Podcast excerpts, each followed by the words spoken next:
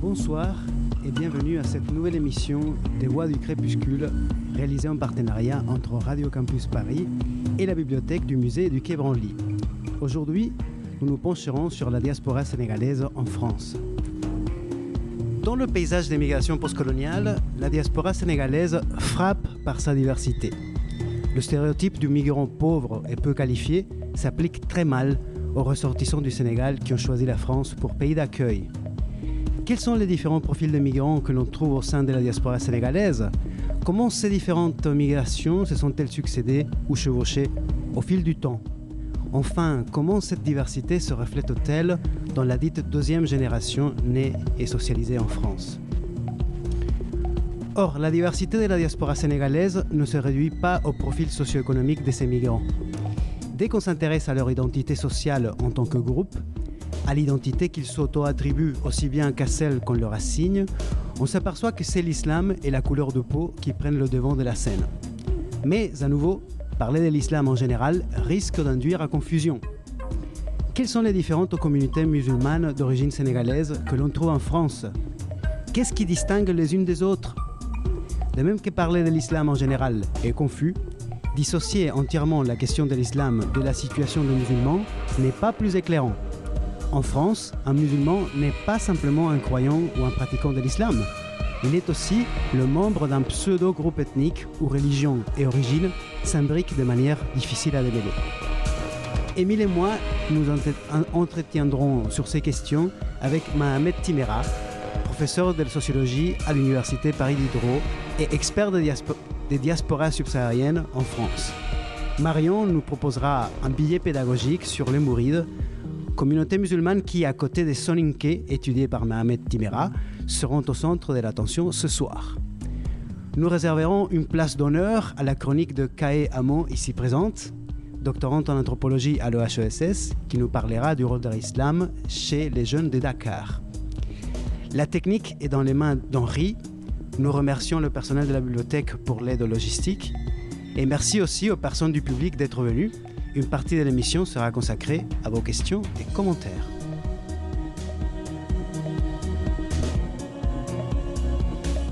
Chronique du Paris Cosmopolite pour les Voix du Crépuscule en exclusivité sur Radio Campus Paris. Mohamed Timera, vous êtes professeur de sociologie à l'Université Paris Diderot.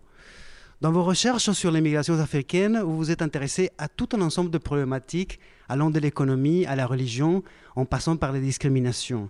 Vous avez publié une monographie sur la diaspora soninké en France, qui constitue aujourd'hui une référence dans le domaine. Vous avez travaillé sur les familles, sur les femmes, sur les jeunes de la seconde génération. Outre le Sénégal, vos recherches vous ont amené entre autres au Maroc et en Égypte. Ce à quoi s'ajoute le fait que vous avez dirigé votre laboratoire, l'unité de recherche migration et société, entre 2011 et 2015. Mohamed Timera, tout en vous remerciant d'être parmi nous ce soir, je vous pose la toute première question de l'entretien. Quelles sont les idées reçues qu'il faut démonter dès le départ pour aborder la question des migrations africaines sans préjugés? Oui, euh, bonjour, euh, merci euh, Martine, merci de votre invitation à participer à cette émission consacrée aux diaspora et en particulier à la diaspora sénégalaise. je dirais que peut-être la première des idées reçues euh, qu'il faudrait démonter, c'est un peu euh, ce que toi-même tu as souligné dès le départ, euh, cette vision ou cette tendance à uniformiser la migration, alors que derrière le terme de migration sénégalaise ou de diaspora sénégalaise, peut-être se cache une diversité de figures et de profils. Et quels sont ces différents profils ou figures? Euh, ben, J'ai envie peut-être de commencer par euh, l'une des plus anciennes, parce que, quoi qu'on dise, la filière scolaire a été une des filières euh, inaugurales de la mobilité des Sénégalais vers la France. Mais c'est vrai que quand on parlait des étudiants, on ne les incluait pas dans cette catégorie que constituaient les immigrés. Ils étaient perçus comme des gens de passage qui venaient le temps de leurs études et qui étaient censés retourner dans les pays d'origine. Ce qui, il faut le dire, a été le cas pour la plus grande partie euh, de cette euh, catégorie que sont les étudiants, notamment dans les premières périodes des migrations. Euh, les hommes d'État, si je prends par exemple quelqu'un comme Senghor, a fait une bonne partie de ses études en France. il est retourné au Sénégal et, et a dirigé la nation sénégalaise de 1960 à 1981. Et beaucoup d'autres, euh, comme lui, euh, avaient connu le même euh, parcours. Hmm. Mais même dans cette période où l'écrasante majorité retournait, certains d'entre eux restaient, s'installaient en fait dans la société française. Peut-être qu'aujourd'hui, euh, les proportions sont bien plus importantes, bien plus grandes, eu égard aux transformations euh, dans le pays d'origine, mais aussi euh, à la situation en France elle-même. vous, distinguez plusieurs filières, puisque vous avez parlé de filières scolaires. Mhm. Peut-être que vous pourriez expliciter ce que c'est que cette notion de filière et présenter brièvement les autres filières euh, qui ont joué un rôle euh, dans l'histoire de l'immigration sénégalaise Oui, filières pour euh, faire état, en tout cas pour faire référence à, une catégorie, un type de migrants. Et je pourrais, dans cette veine, parler aussi d'une autre filière qui a ses spécificités, qui est par exemple la filière militaire. Euh, pendant la Première Guerre mondiale, pendant la Seconde Guerre mondiale, euh, on a eu l'occasion de faire connaissance avec cette figure qu'on appelle le tirailleur sénégalais. Ils n'étaient pas tous euh, sénégalais, tous originaires de la colonie du Sénégal. D'autres venaient de la Haute-Volta, du Soudan français, mais le vocable qui est resté, c'est celui de tirailleur sénégalais. Et je pense que euh, se comptait aussi au sein de ces tirailleurs euh, beaucoup qui étaient originaires euh, de la colonie. Mais c'est une migration, si on peut dire, assez particulière, parce qu'elle était là pour le coup provisoire.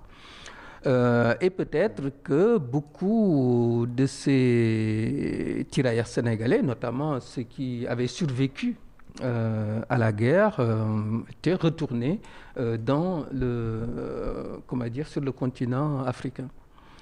Et on, connaît le rôle qu'ont pu avoir les tirailleurs sénégalais des deux premières guerres mondiales et qui sont restés en France après coup, leur rôle qu'ils ont eu dans la structuration des migrations plus tardives celles qui ont eu lieu à, partir des Trente Glorieuses, ils ont joué un rôle important?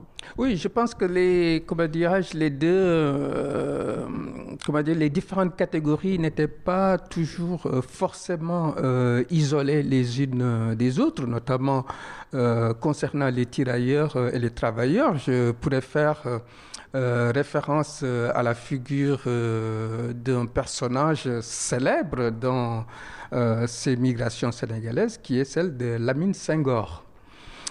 Lamine Senghor, pas Léopold Sédar Senghor, Lamine Senghor, euh, qui a été euh, tirailleur pendant la Première Guerre mondiale, qui a été même gazé pendant cette guerre, qui avait des problèmes de santé, qui est resté en France, qui a milité euh, dans les rangs de certains euh, mouvements proches du Parti communiste.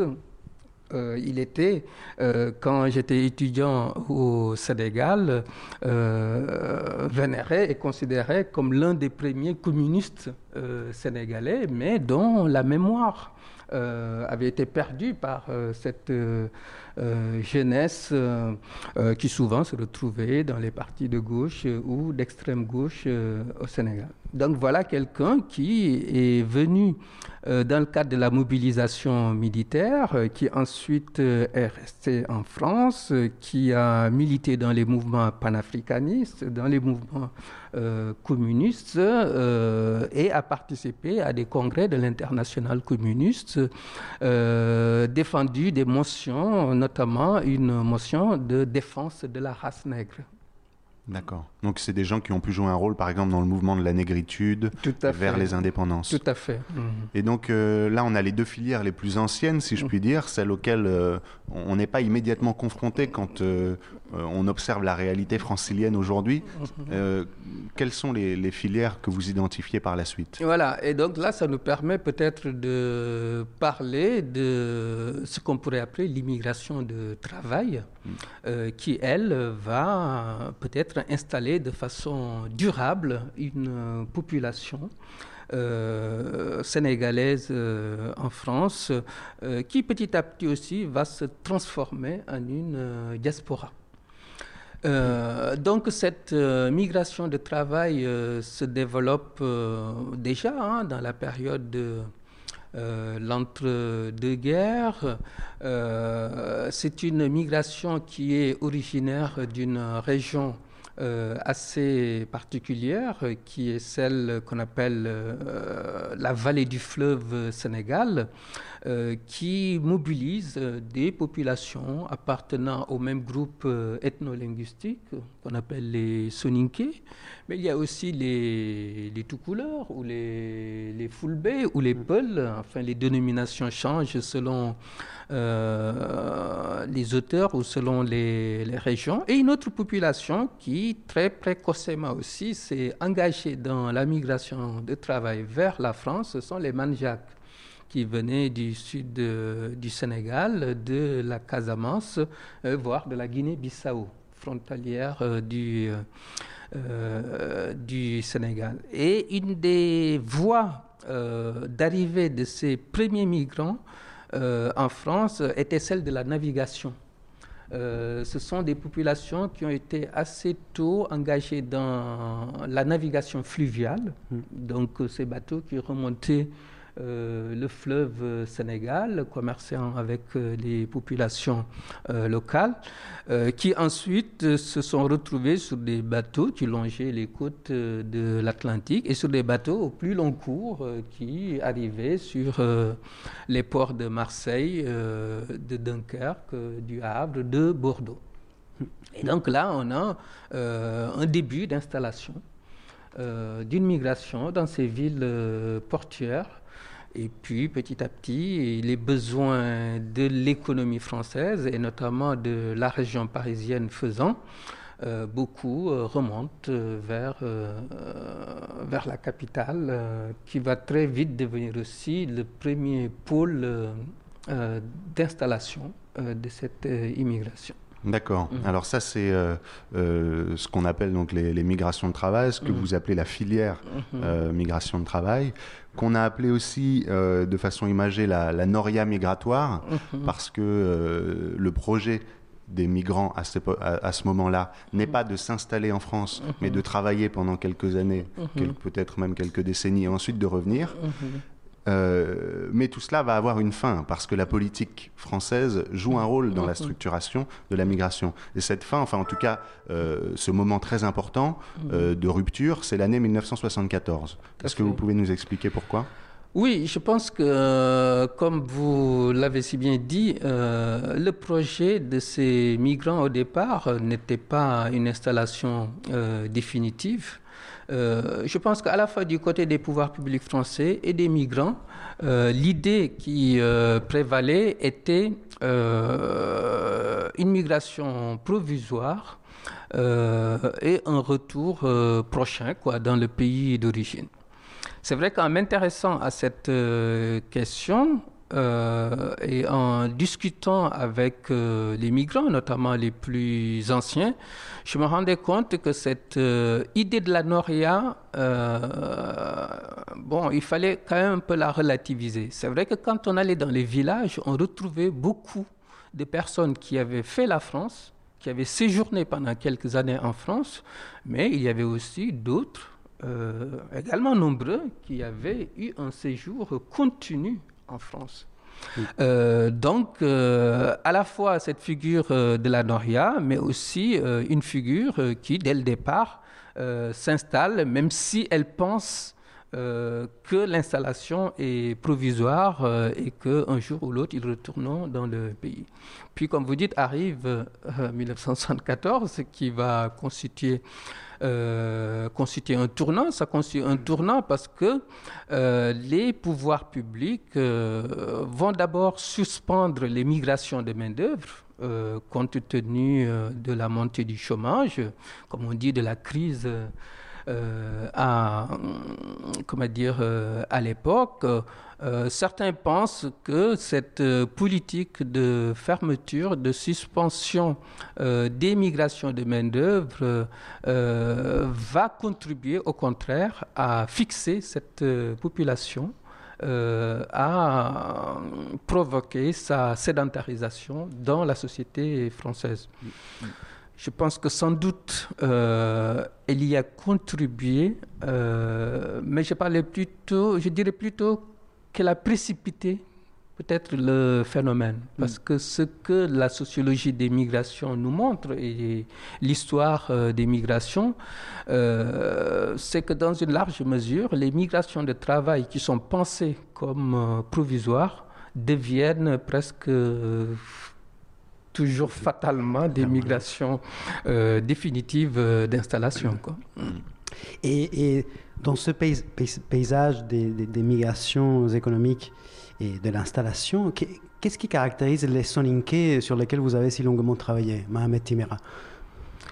Ben, je pense que ce qui les caractérise et qui les caractérisait surtout, c'est des choses qu'on peut retrouver aussi dans les premières migrations originaires euh, du Maghreb. Euh, c'est l'origine rurale. En fait, euh, ces migrants sont des migrants qui viennent euh, des campagnes, qui sont des paysans, euh, qui s'inscrivent dans le salariat ouvrier. et qui sont aussi marqués par des modes de structuration, d'organisation collective qui accordent une place importante à l'appartenance villageoise ou la structuration sur la base euh, du, euh, du, village. Puis progressivement, cette euh, migration va connaître elle-même des transformations avec l'arrivée de citadins issus de ces mêmes réseaux, de ces mêmes réseaux, qui se retrouvent certes avec leurs compatriotes entre guillemets ruraux mais qui entame déjà une diversification des profils. J'ajouterai aussi euh, euh, des étudiants. Je d'ailleurs mon cas personnel, euh, étant soninké, je suis arrivé en France comme étudiant. J'ai, je me suis retrouvé au cœur de ces communautés villageoises qui ont constitué pour moi un premier cadre d'accueil.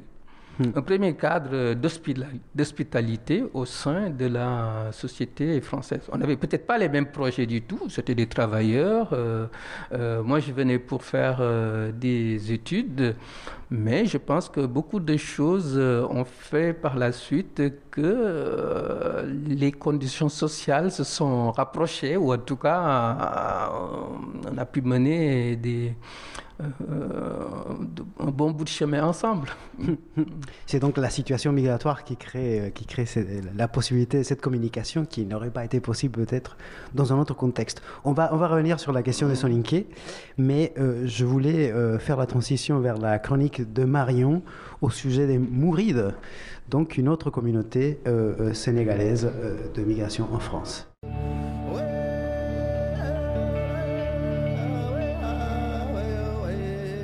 Voix du crépuscule, anthropologie du Paris cosmopolite. Donc la confrérie mouride est une des confréries islamiques euh, du Sénégal. Elle représente 35% de la population et exerce une influence croissante sur le pays.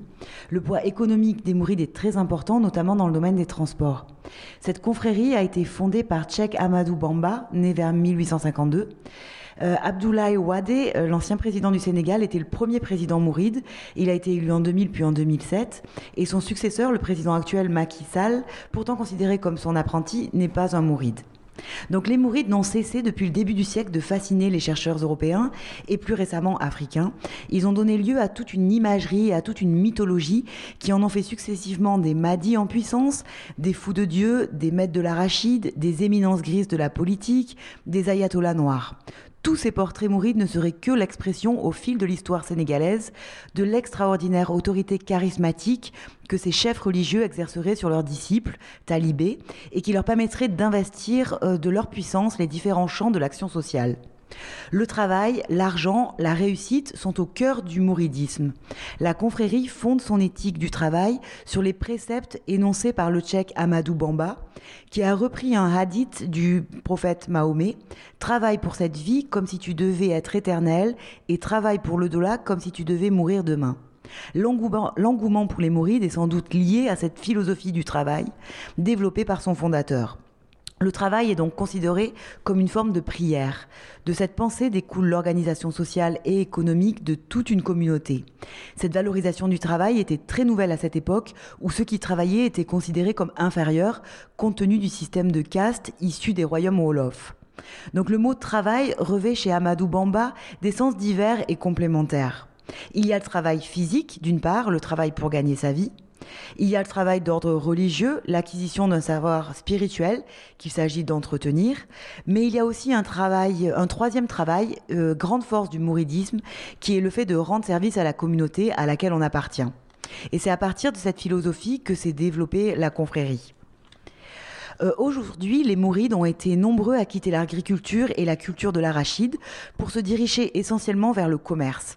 Ils ont d'ailleurs progressivement investi l'essentiel de l'économie sénégalaise dans le commerce, le transport ou l'immobilier. Nombre d'entre eux ont aussi émigré vers l'étranger, recréant sur place une solidarité propre à la confrérie. Souvent d'ailleurs, les parents restés au Sénégal sont rassurés quand ils savent que leurs enfants à l'étranger fréquentent une communauté mouride. Ils sont sûrs qu'ils ne perdront pas leurs identités, leurs valeurs. Touba est la ville sainte et la capitale de la confrérie mouride.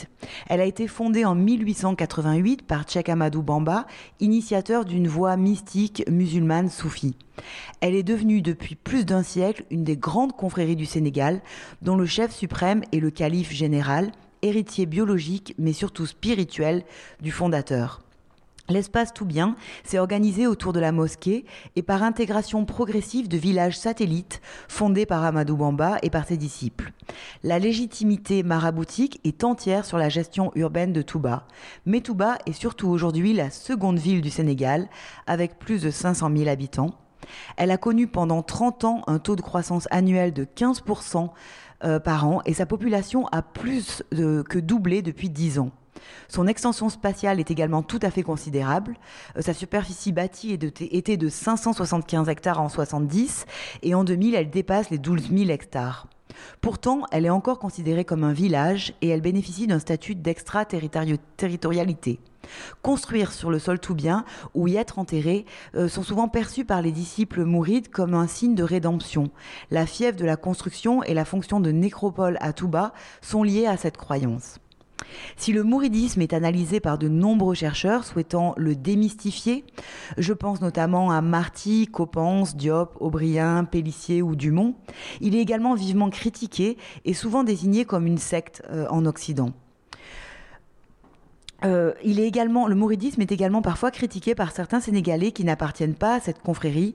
Euh, certains montrent ainsi du doigt leur main mise sur l'économie et le soutien des politiques. Les marabouts, les chefs religieux des Mourides, exerceraient un trop fort pouvoir sur leurs disciples. Ils peuvent par exemple leur demander d'arrêter toutes leurs activités afin de cultiver les chants de leurs religieux, des chefs religieux. La situation des talibés est également critiquée. Ces élèves des écoles coraniques euh, mendient dans tout le Sénégal pour le compte de leurs marabouts. En échange de l'argent qu'ils apportent à ces derniers, les talibés reçoivent la nourriture, le gîte et une formation religieuse prodiguée par leur maître spirituel. Nombre de marabouts entretiennent cette dérive esclavagiste et exploitent les enfants pour s'enrichir eux-mêmes sans se soucier des conditions de vie désastreuses de leurs jeunes disciples. Depuis l'exode rural, l'UNICEF évalue à 100 000 le nombre de talibés errant dans les rues de Dakar en quête de quelques CFA, mais les écoles coraniques continuent d'échapper à tout contrôle de l'État et des collectivités locales. Vous écoutez Les Voix du Crépuscule sur Radio Campus Paris. Nous abordons ce soir euh, la diaspora sénégalaise en compagnie de Mohamed Timera et de Kae Amo. Euh, Mohamed Timera, vous nous avez euh, introduit une typologie de migrants sénégalais. Euh, dans cette deuxième partie, on voudrait aborder euh, l'histoire de ces migrations plus, euh, plus focalement. Émile a été frappé par la qualité de vos travaux en la matière, donc je lui passe la parole pour qu'il vous pose des questions. Oui, en fait, ce que je trouve assez audacieux, c'est de proposer des typologies très claires et qui en même temps sont toujours euh, redouté par les sociologues et les anthropologues parce qu'on on passe tout de suite pour quelqu'un qui simplifie la réalité. Mais vous, vous n'hésitez pas à le faire. Et euh, par exemple, dans, un des derniers articles que vous avez écrit avec Julie Garnier dans Hommes et Migration, vous proposez euh, trois catégories de migrants qui recoupent partiellement les différentes étapes successives de la migration. Vous proposez donc la migration traditionnelle, ce que vous appelez entre guillemets les, vieilles migrations, donc euh, qui sont caractérisées par euh, la ruralité, euh, la mm, comment dire, la structure communautaire du lien social qui unit les migrants entre eux. Et donc le cas Soninke que vous venez de décrire semble être une bonne illustration.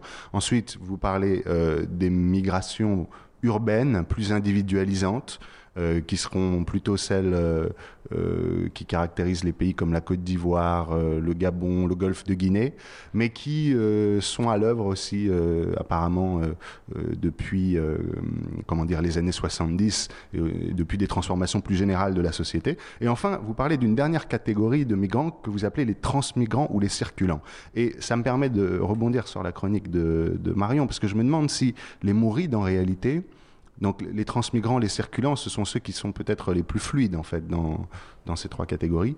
Je me demande si les mourides euh, qui sont à Paris, euh, à New York, à Rome, mais qui entretiennent un lien extrêmement fort avec leur ville sainte, Touba, avec leur marabout, euh, dont ils, enfin qu'ils euh, alimentent en, cadeaux et en argent euh, fréquemment, et puis ils vont le voir chaque année pour le, pèlerinage s'ils le peuvent.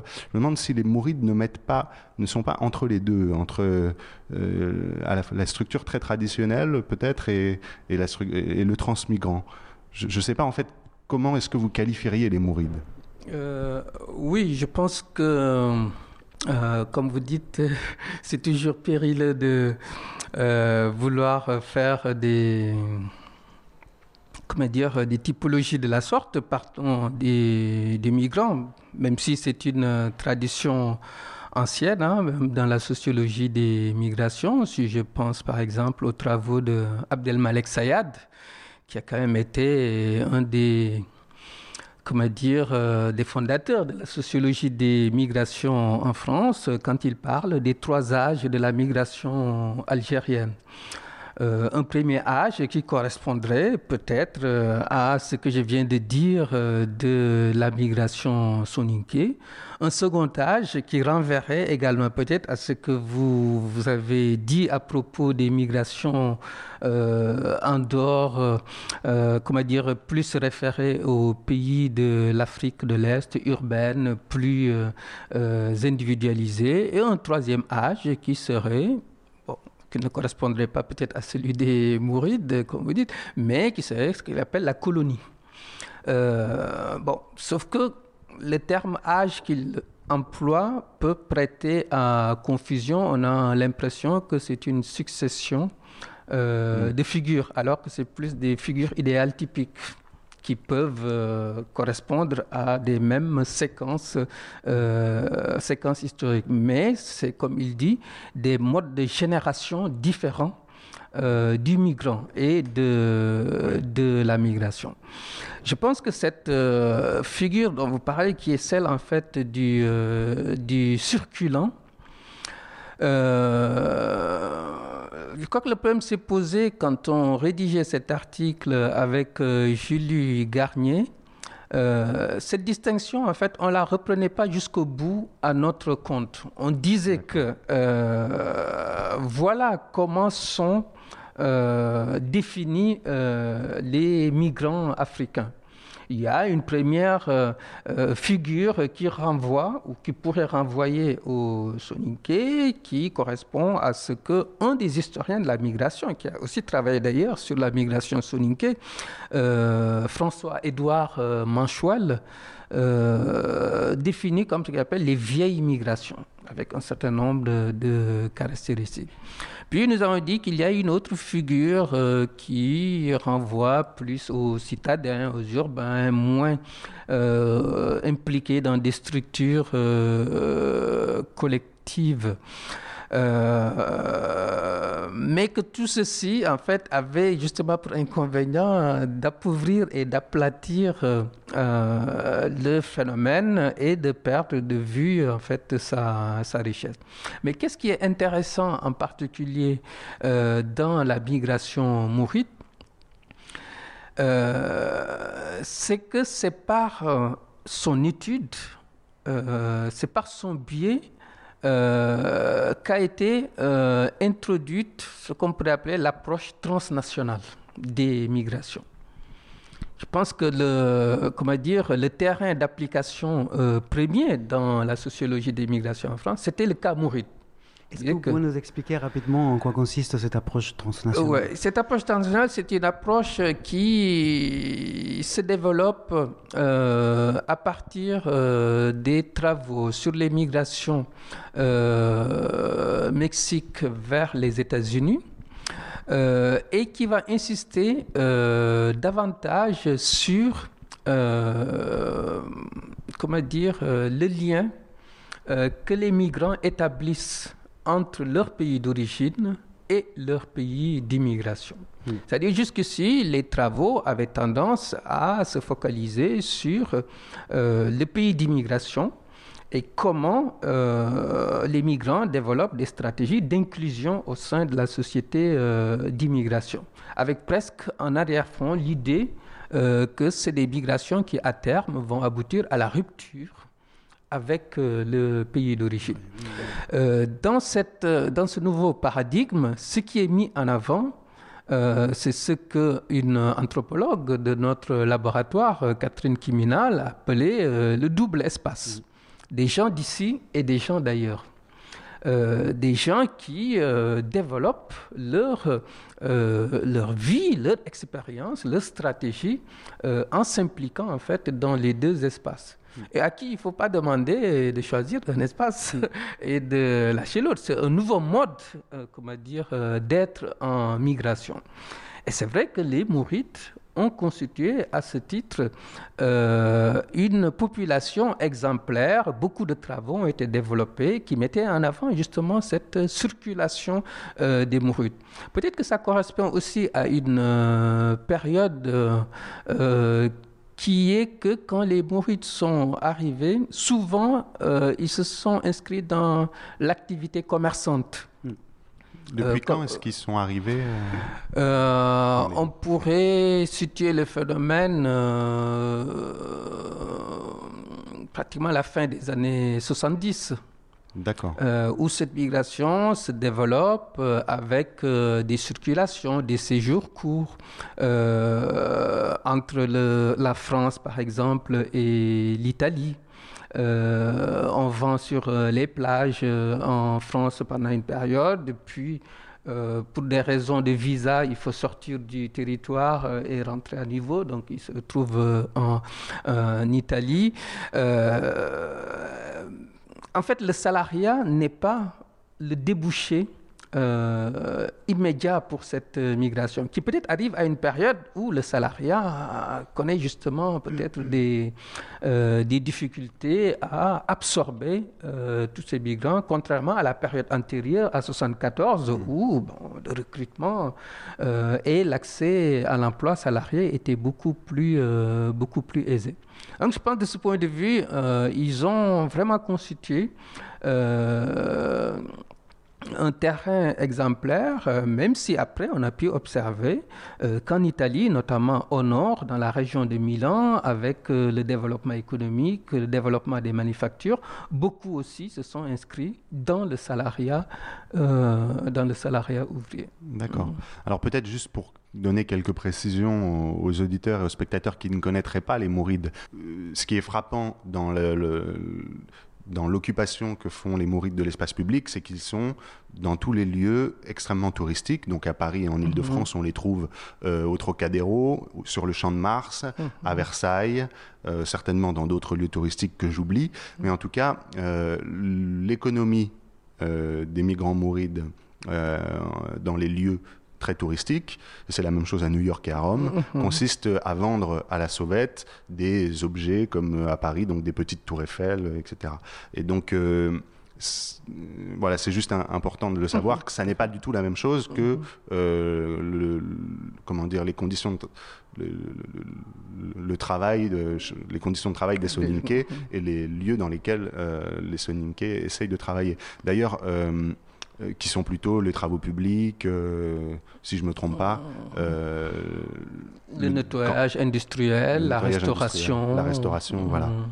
Et une question que j'aurais envie de vous poser, c'est quelles, est les relations, ou quelles sont les relations entre les Mourides et les Soninké?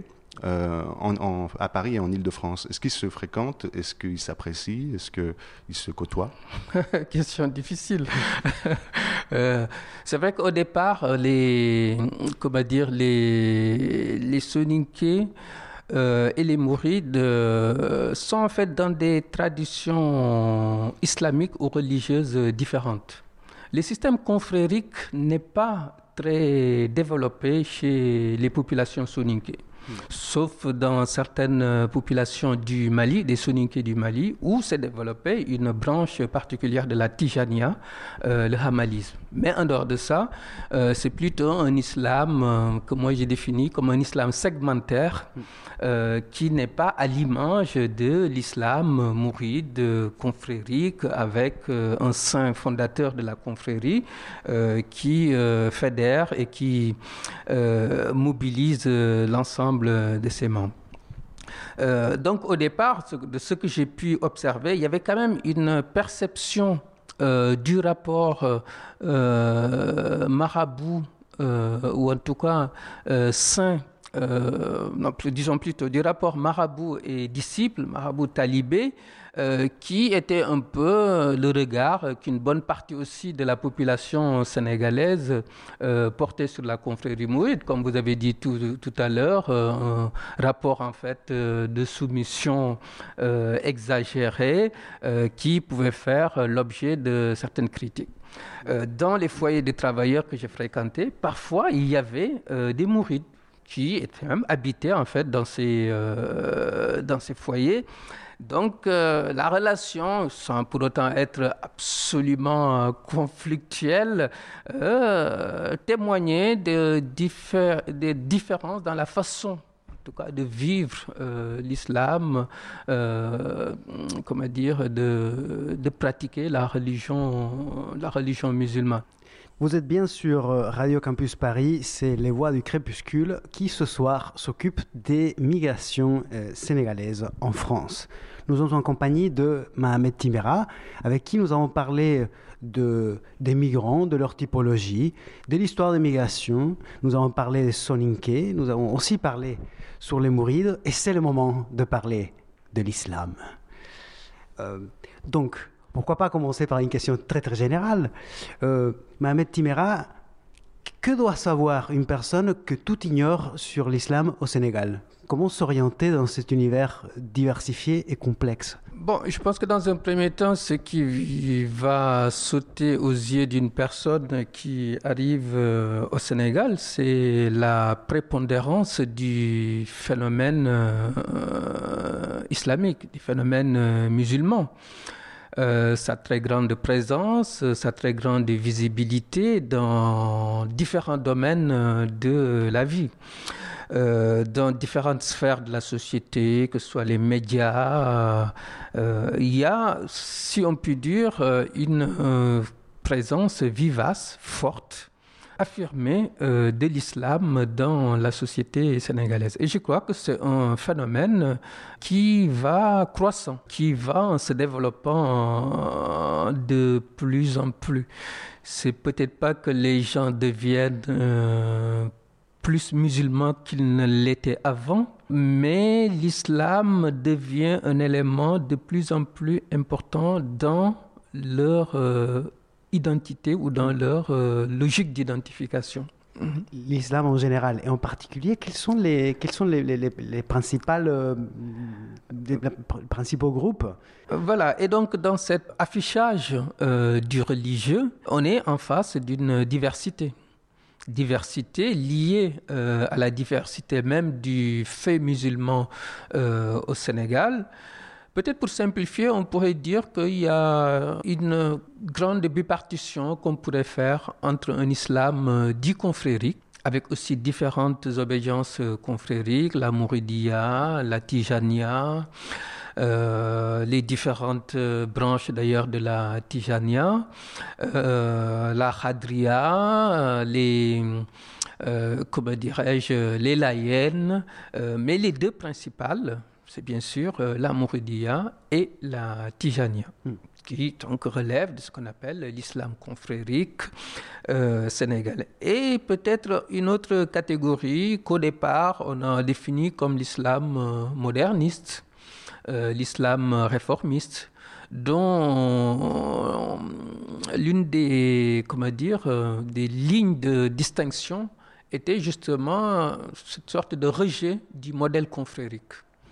De rejet en fait du culte euh, des marabouts et de ce lien privilégié talibé et disciple.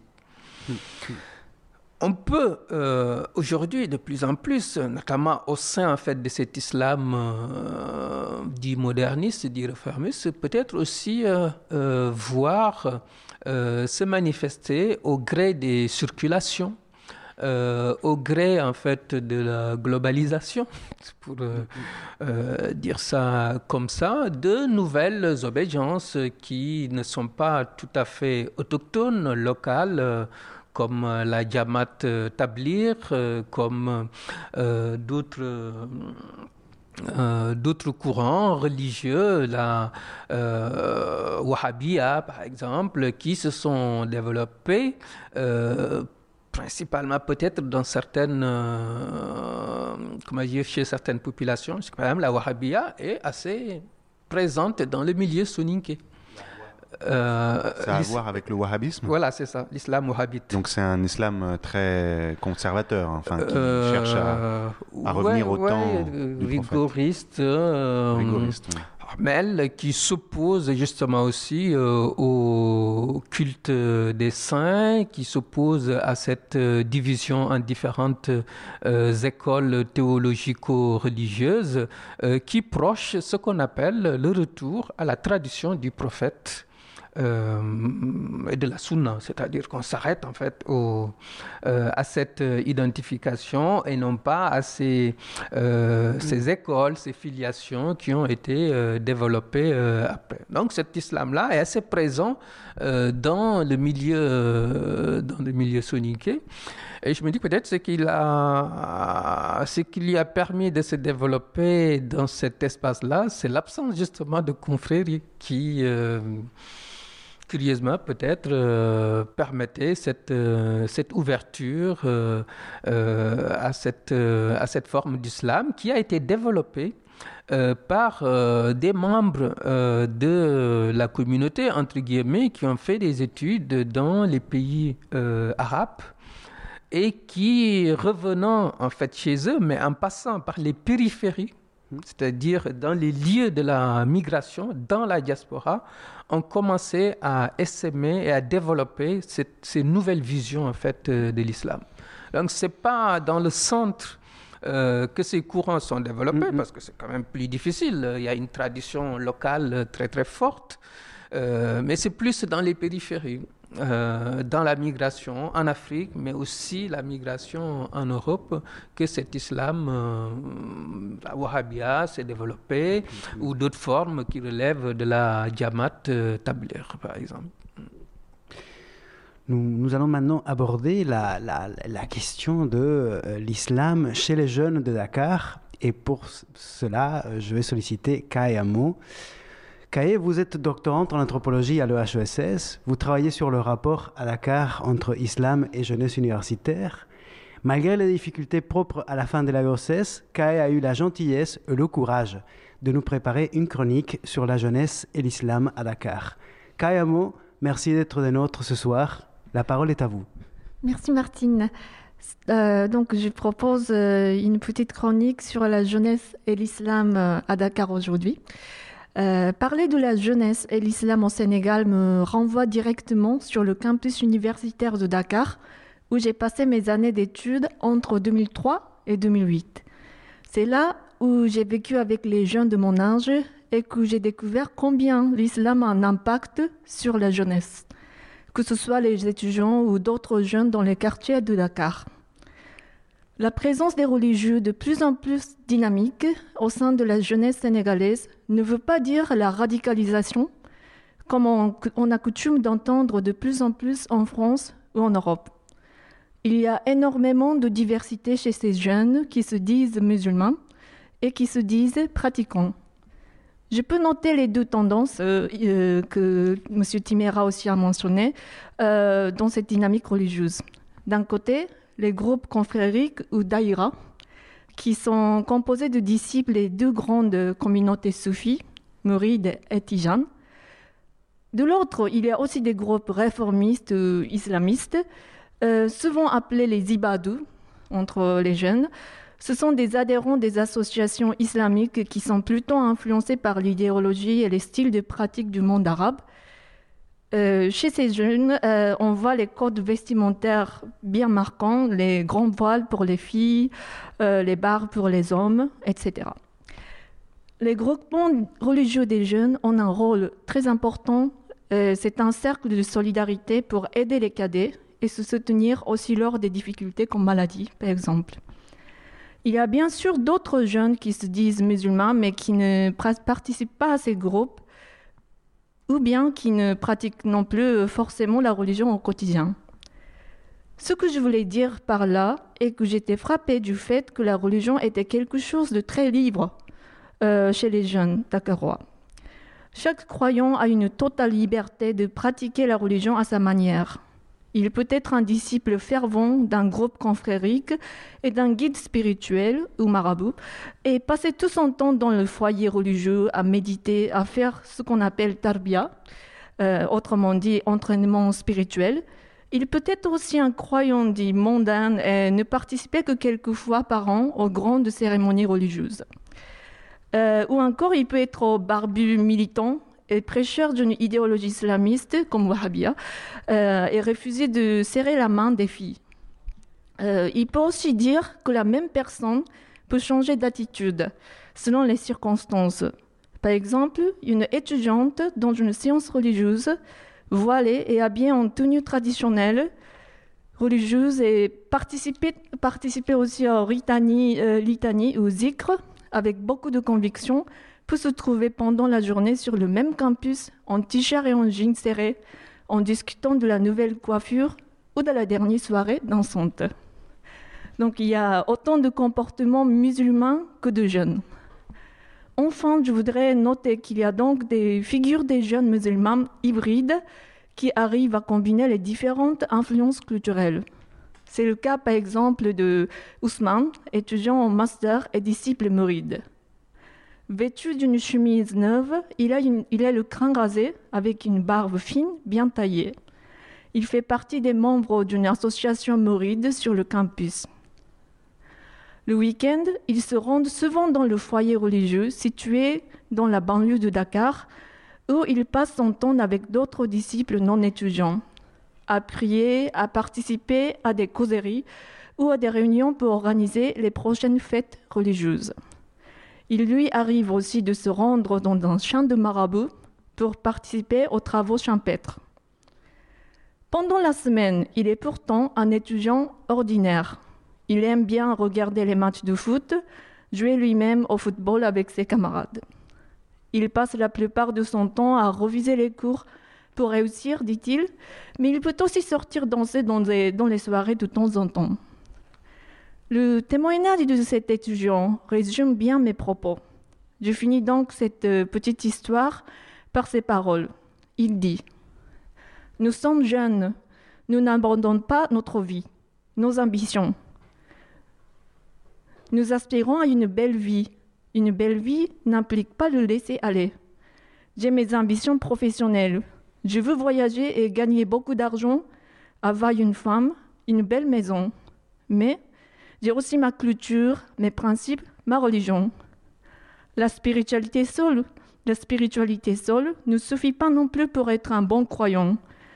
Nous devons vivre ici-bas en harmonie avec tous. Au lieu de se retirer au village pour méditer, il est primordial d'améliorer notre vie ici et maintenant.